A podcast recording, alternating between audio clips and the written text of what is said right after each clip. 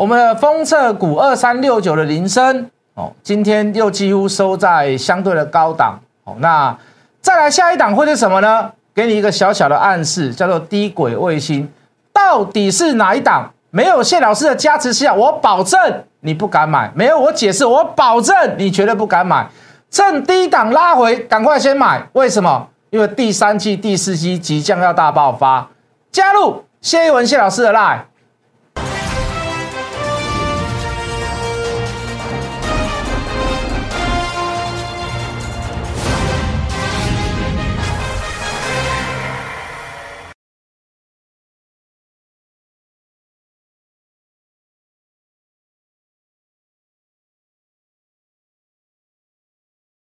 全国的观众，全国的投资朋友们，大家好，欢迎准时收看《决战筹码》。你好，我是谢文。好，今天是小弟谢文在运通财经台的最后一天。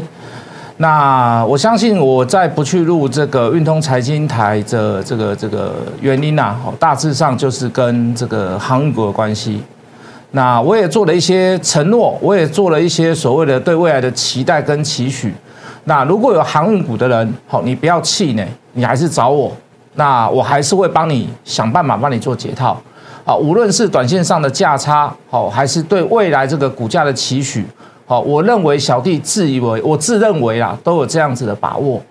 那为什么不去录录这个运通财经台呢？当然，好一部分是所谓的这个这个成本的考量，好，那我还想要开其他的这个新的节目，好，那当然还有一部分的这个原因就是有一点这个这个内疚啦。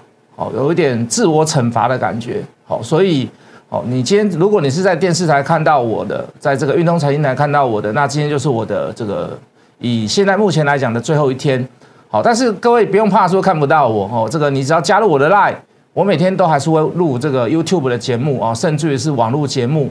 好，所以不用怕说，哎，这老师那也不一样啊，正经公公那模糊然后我哪能找我去？哦，这个倒不会哦，只是换一个平台。那也欢迎在此时此刻你加入我谢一文谢老师的 live，你一定会收获很多。你看我的节目也好，你你在看我盘中的解盘讯息也好，好，那这个我相信你都会对这个不敢说百分之百啦，那至少对你自己期许来讲，应该会有增增加这个胜率的效果。那如果你能跟着我做，那大波段的行情我绝对不会带你 lose 掉。好，那如果做错的，我还是会勇于的承认，哦，勇于的承担。好，这个该做什么，该说什么就做什么，就说就说什么。好，这个做节目不难。好，但今天尾盘有点大涨，其实有点讶异啦。为什么？因为今天的这个 MSCI 的这个季度季度调整，那这个大家都知道嘛，这个叫两降一持平。那理论上你的被动基金就会在最后一盘全部都丢出来，可是哎，最后一盘却大涨，却大涨九十点。哦，最后一盘是拉了大概八十几点。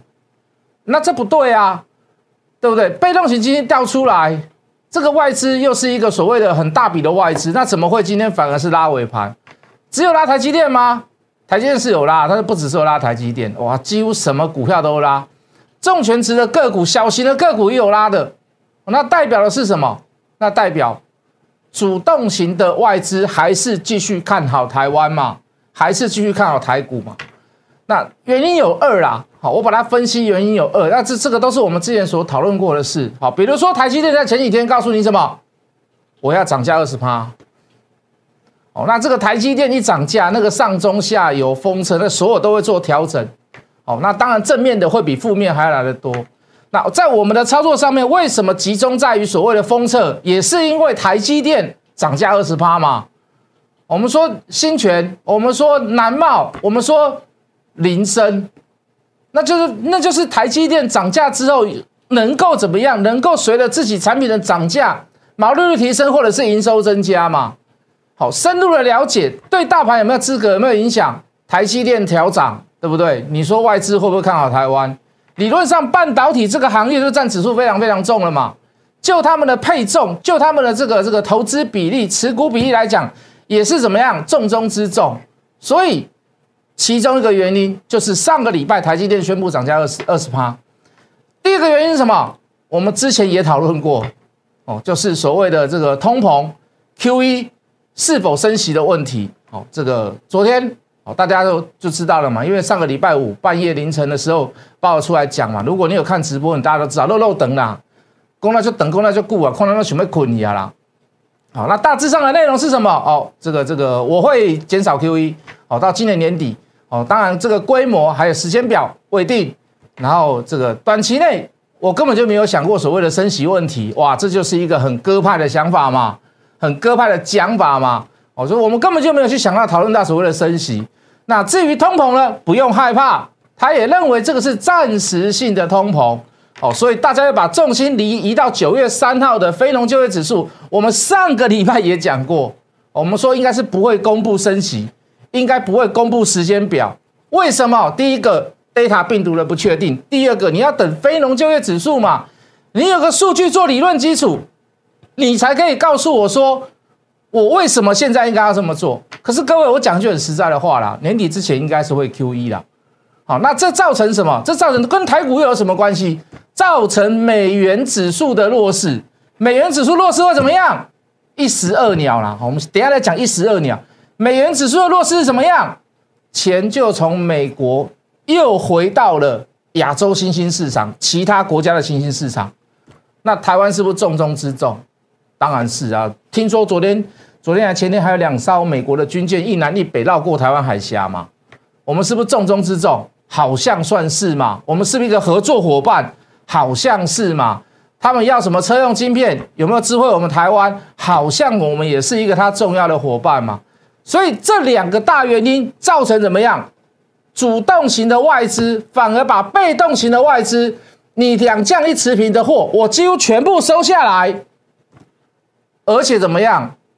而且我还用 over 的价格去买它，所以台积电拉尾盘，联电拉尾盘，金融股拉尾盘。其他好的股票，小型股、大型股，全部都几乎都拉尾盘，懂意思吗？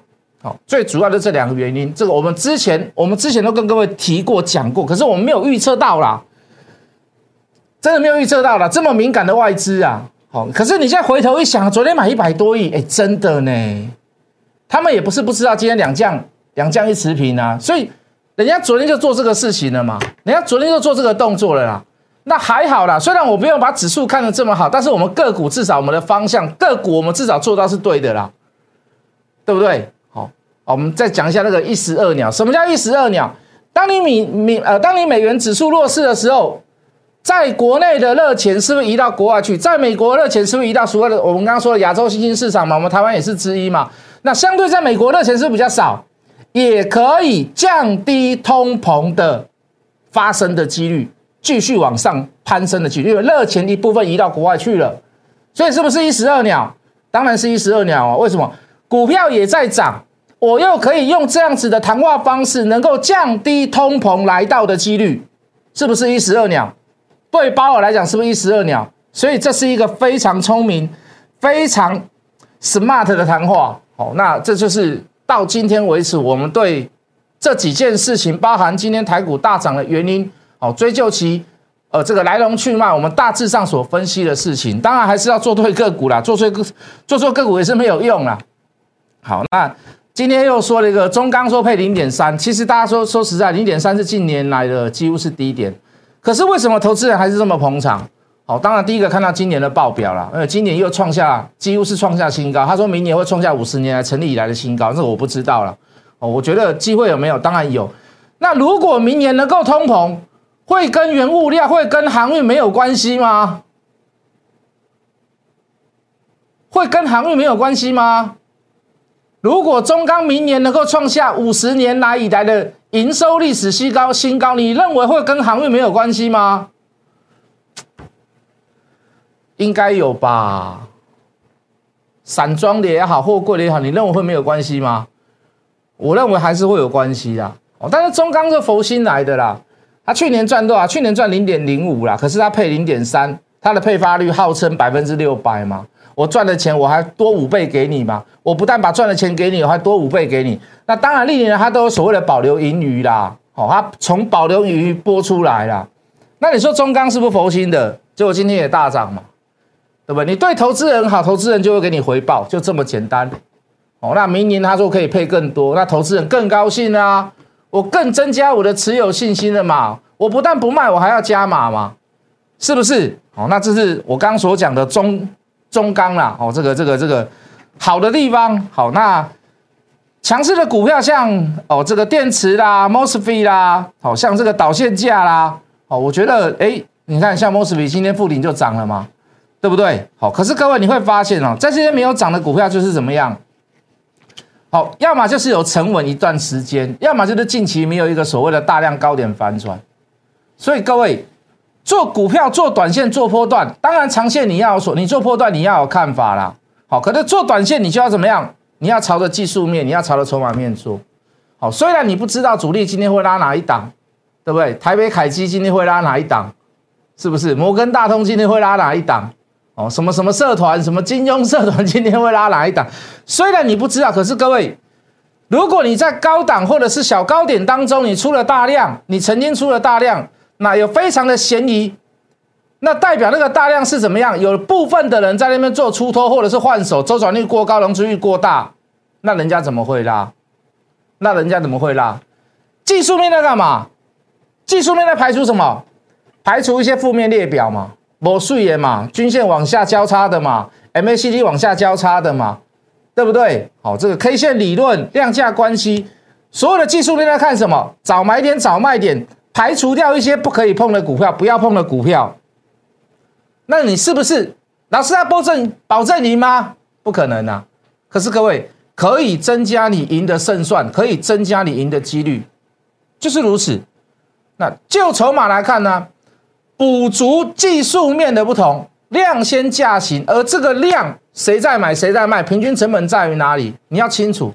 如果你连这样都搞不清楚，那我相信你的败率会大于胜率啦，对不对？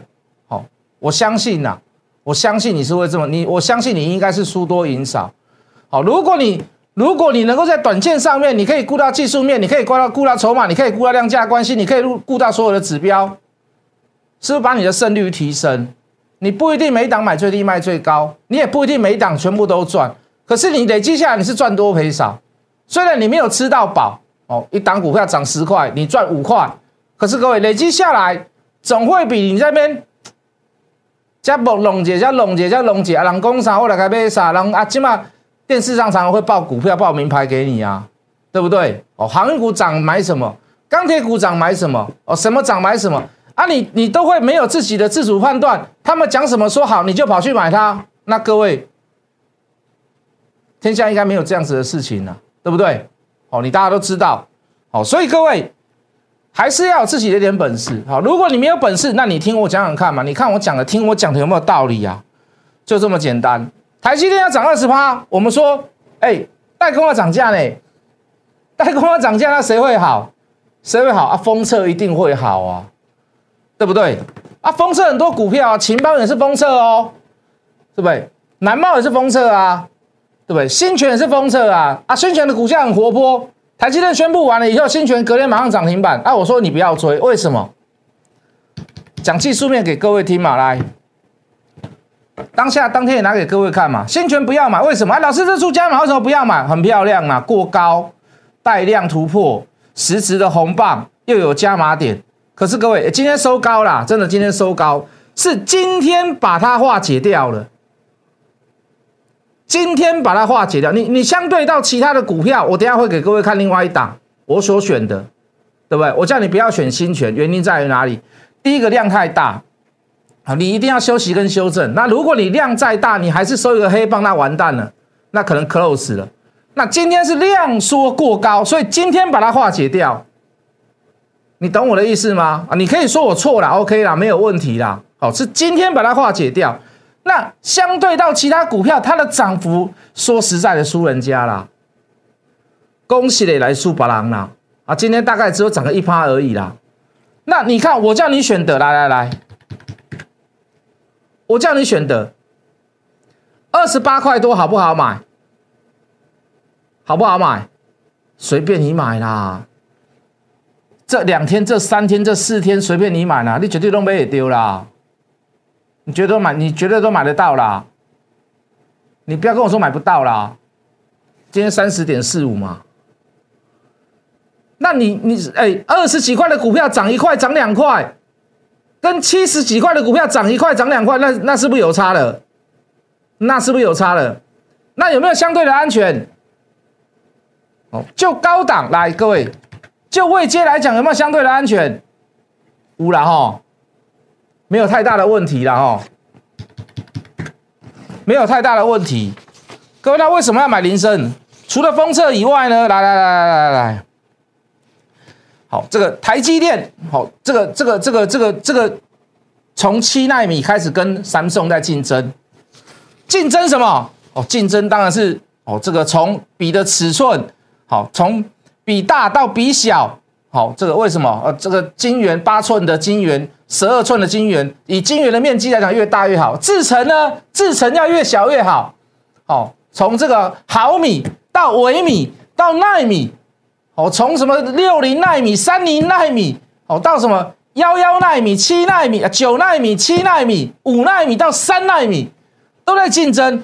可是各位，你不要忘了，除了台积电在竞争以外，封测厂很重要啊，IC 设计厂很重要啊，没有这个上游，没有这个上中下游做配合，那我告诉你，那完蛋。所以各位，台积电能够涨价的原因是在于哪里？除了它的竞争优势以外，它有这么多这么多的供应链都在台湾，大部分呐，好，当然也有在国外的啦，好，可是大部分的最主要的母公司、主公司、上市公司全部都在台湾。台积电涨价会不会好到封测？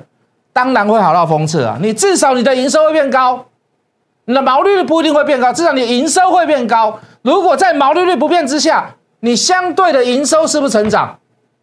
啊，应该这么讲，净利会成长，OK 嘛？如果我毛利率没有拉上来，对不对？那我是不是我我更高的营收，相同的毛利率，我可以达到更多的净利，至少可以达到这一点嘛？是不是？好，毛利率当然跟技术会有点关系，跟原物料的价格会有点关系。好，当然也会跟航运类股的运费有关系。好，我们不要都硬扯到航运啦。好，所以各位，我们第一个想法是什么？当然你可以包牌啦。什么叫包牌啊？老师啊，我这个新泉我也买，南茂我也买，对不对？秦邦我也买，林森我也买，可以没问题。可是各位，应该。没有大部分人有这样的资金的，哦，对不对？我们现在讲的是实话事实啊。我们现在讲的话，实话的是，你不可能说我四档都买，那我们只能怎么样？任在其中里面选择其一其二嘛，对不对？那你来回头来看，好，虽然没有一个来，虽然没有一个很大的涨幅，可是你会发现，二十几块的股票你可以买很多张吧，对不对？你大概买个三十，那至少也要买个二十张吧。再不行，你要买个十张没有问题吧？十张嘛，在你在龟板你好吗？啊啊，十张你可以在两天三天当中，你赚两块，赚两呃赚一块多，将近两块，那是不是也有一万块，一万多块？好，短线上来回就是这样。那你要买二十张就是两万多嘛，你要买三十张就是三万多四万块嘛。啊，是不是很稳定？啊，是不是我们买下去之后，你看到那个盘中非凡也好，东升也好，很多人都在喊铃声，很多人都在讲铃声。好，理论基础都是对的啊。我能带你做什么事情？我提早带你买嘛。我要做的是，我提早带你买嘛。我让你买的很好买的地方，都在平盘以下，都在黑盘的地方嘛。是。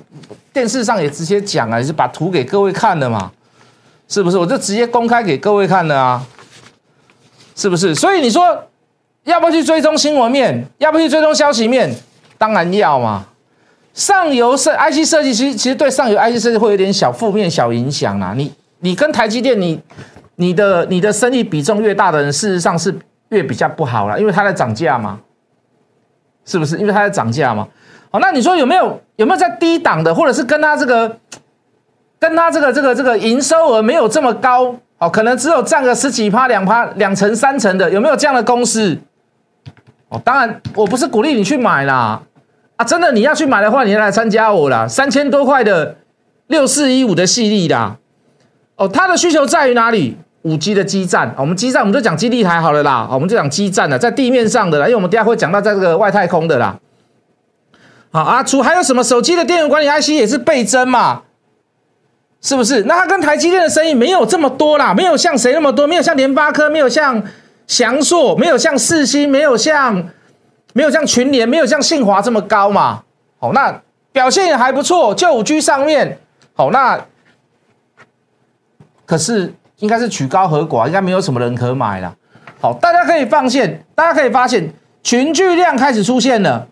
群聚量开始出现了，哎，南京马公群聚量是，就是就一连串的这个开始有有冒出头来的这个大量小大量，我们说的群聚不是那个疫情那个群聚哦，好，那你可以发现，你可以来回做，好，你可以持股在低一点买到以后怎么样，哦，就给它放着，好，那五 G 走完了没？五 G 绝对还没有走完呢，好，那。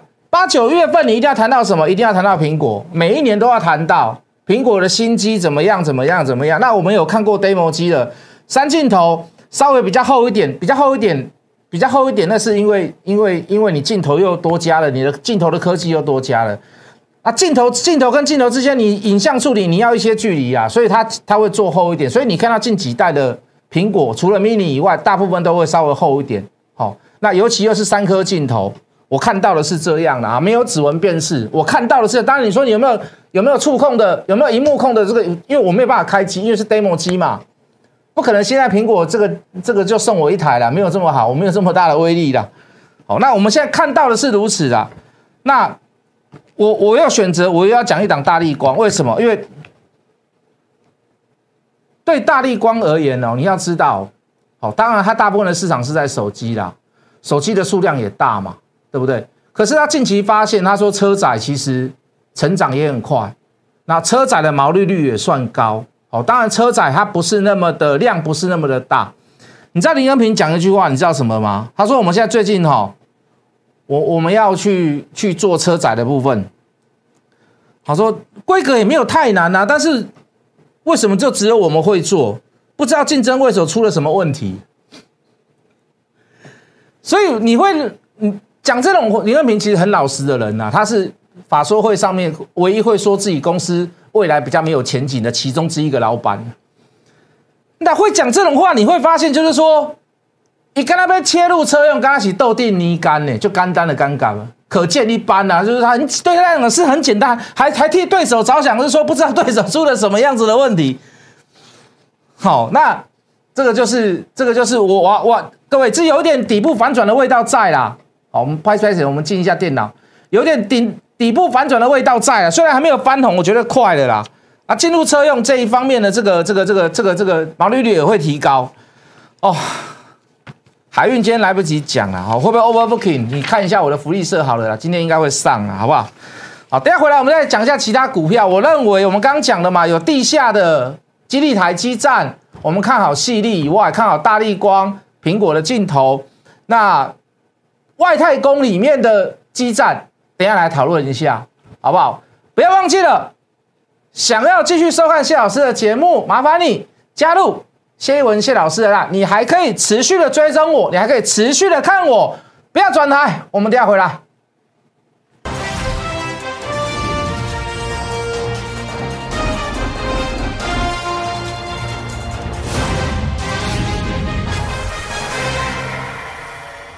再来就要讲到外太空了哈，低轨卫星，我认为未来是一个非常大、非常大的商机。未来可能基地站、基地台就变成是少数辅助，那最重要的发射的呃这个基地台部分，可能都会在所谓的低轨卫星。第一个中美合作，好，第二个苹果手机，听说 iPhone 十三你现在拿到之后，你未来拿到之后，它已经就可以连接所谓的。新建计划的低轨卫星，就是说你没有在四 G、五 G 的基站，呃，这个没有通讯的这个网络之下，你还是可以打电话，你还是可以传讯息。为什么？因为天空中有卫星在，偏远地区啦，一些所谓的收不到讯息的地方，你就可以大可大可放心。就电信业者来讲，他也可以省一下所谓的基地台的钱。所以各位，我看到什么？这不是今天讲的啦。这绝对不是今天讲的啦！你看到前两季，你在看到营收报表，你绝对不敢买它啦。我告诉各位，未来会大飙啦。第三、第四季会大爆发，因为是你不知道故事啊。我们知道故事的人，我们都会赶快买，趁着大盘不稳，赶快买，拉回买，就这样。想不想跟我一起这么做？拉回的时候买，不是涨上去的时候追。如果你想加入谢一文谢老师的 Live，我们明天见。立即拨打我们的专线零八零零六六八零八五零八零零六六八零八五。摩尔证券投顾谢义文分析师。本公司经主管机关核准之营业执照字号一零九金管投顾新字第零三零号。新贵股票登录条件较上市贵股票宽松，且无每日涨跌幅限制。投资人应审慎评估是否适合投资。本公司与所推介分析之个别有价证券无不当之财务利益关系。本节目资料仅供参考，投资人应独立判断、审慎评估并自负投资风险。